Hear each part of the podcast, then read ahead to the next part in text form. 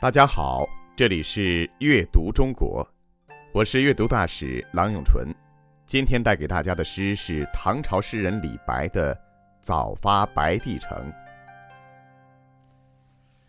早发白帝城，李白。朝辞白帝彩云间，千里江陵一日还。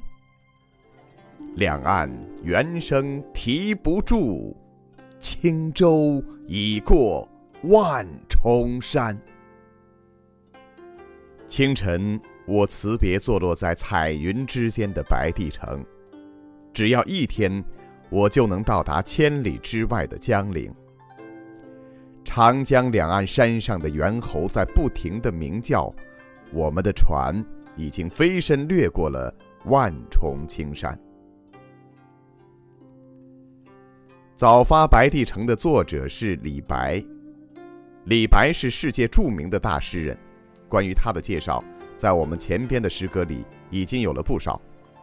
但我们都太喜欢李白了，所以我还是要在这里好好的介绍介绍他。李白字太白，号青莲诗人，被誉为诗仙。古人的字号都是有一定含义的，要不就标明他的心智。要不就表明他的喜好，看得出来，李白是多么的喜欢做一个出淤泥而不染的人。在他的一生中，他也确实是按照这样的要求对待自己。李白的诗写得好，活着的时候就因为诗文写得好而声名远播，连皇帝都知道了。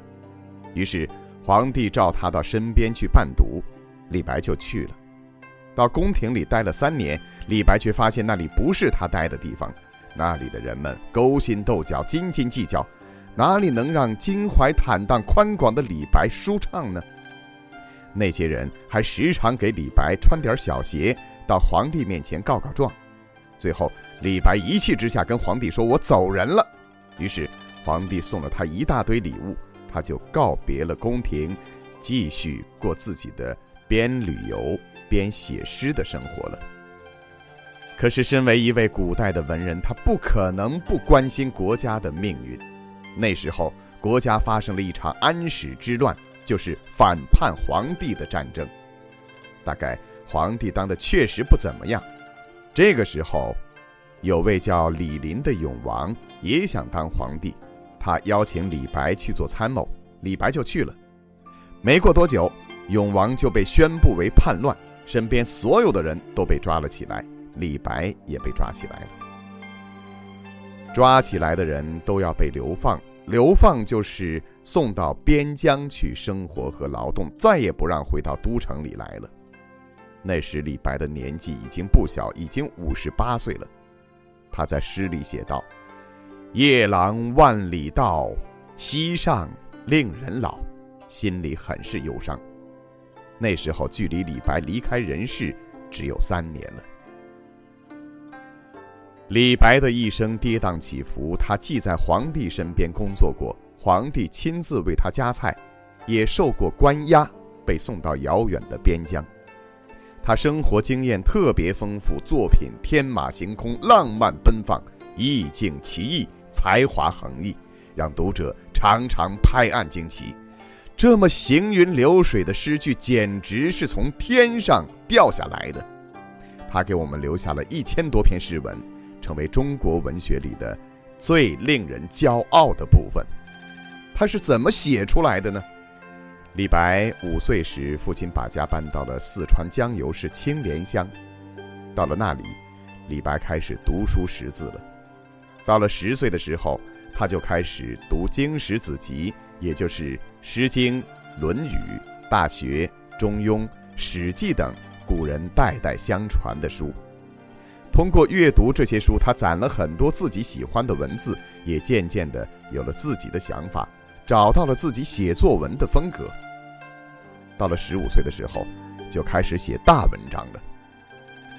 李白读书很广泛，非常喜欢传奇小说。喜欢写景抒情，喜欢舞剑，还喜欢神仙，大概是他以为神仙会魔法吧。如果李白生活在现代，恐怕也是会很喜欢《巴啦啦小魔仙》《赛尔号》和《哈利波特》的。这些不都是跟神仙有关的故事吗？由于李白读书众多不挑食，所以李白才收集了这么多的文字，方便他随时调用。悄悄地告诉你吧，尽可能多的去收集自己喜欢的文字，这就是李白成为诗仙的第一个秘诀。李白被流放不久，政府就因为中原地区遭遇了大旱，宣布释放大批犯人。古人认为这样的做法能够感动苍天，李白就被释放了。李白经过长期的辗转流离，终于获得了自由，他那个高兴啊！立即就出发东来，他坐船顺着长江疾驶而下。而那首著名的《早发白帝城》最能反映他当时的心情，那是一种非常快意的获得了自由的快乐情绪。古人说“身心不二”，也就是说，身体和心灵是片刻不分离的。身体有什么表现，那都是来自心灵的反应，所以。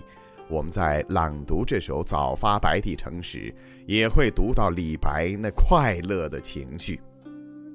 想一想，你每学期放假的第一天，是不是也感到很自由和快乐？那么，你就来了解一下李白重获自由后的欢快吧，简直就是要跳起来飞起来了。现在，我们就再来品赏一下李白这首《早发白帝城》。来，我们先看第一句。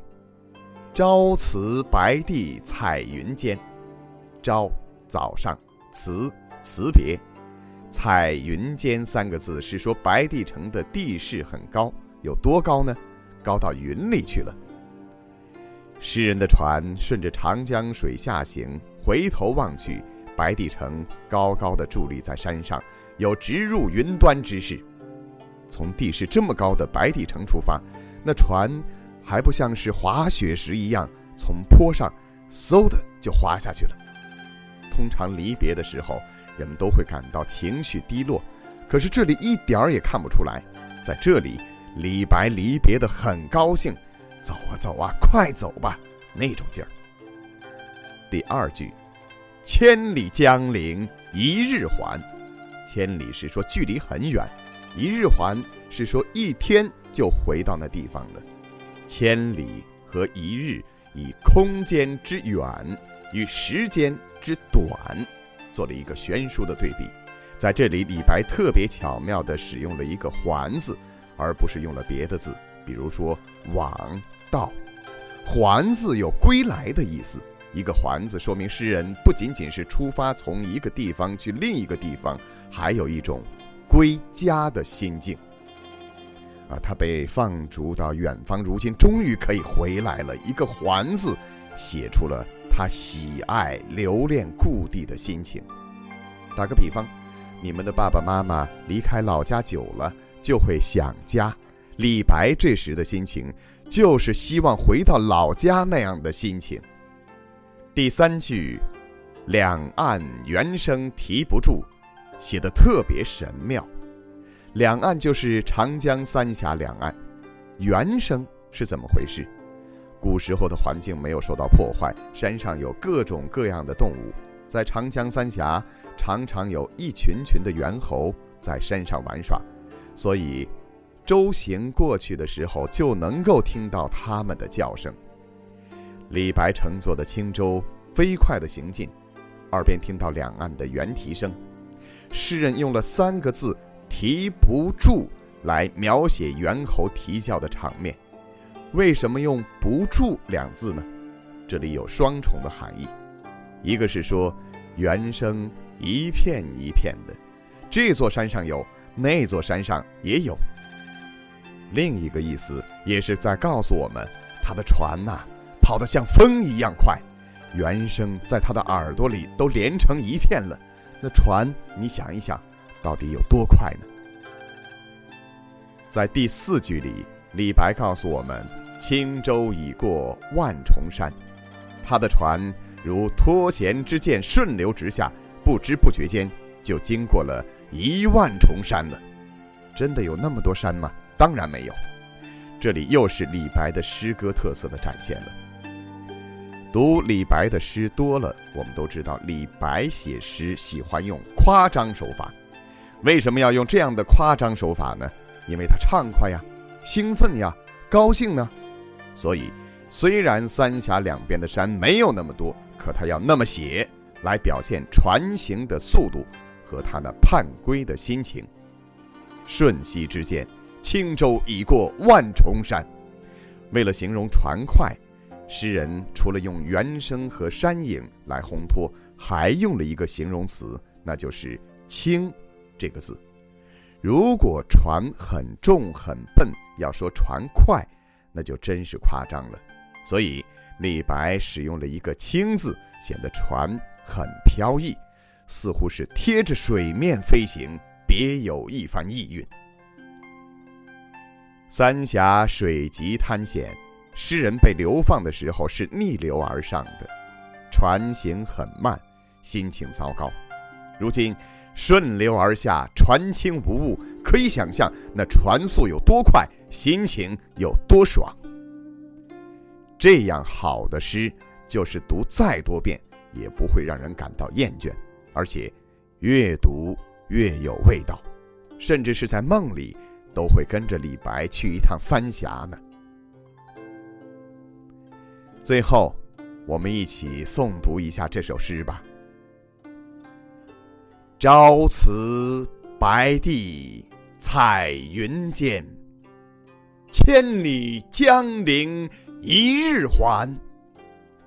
两岸猿声啼不住，轻舟已过万重山。这里是阅读中国，我是阅读大使郎永淳，感谢大家的收听。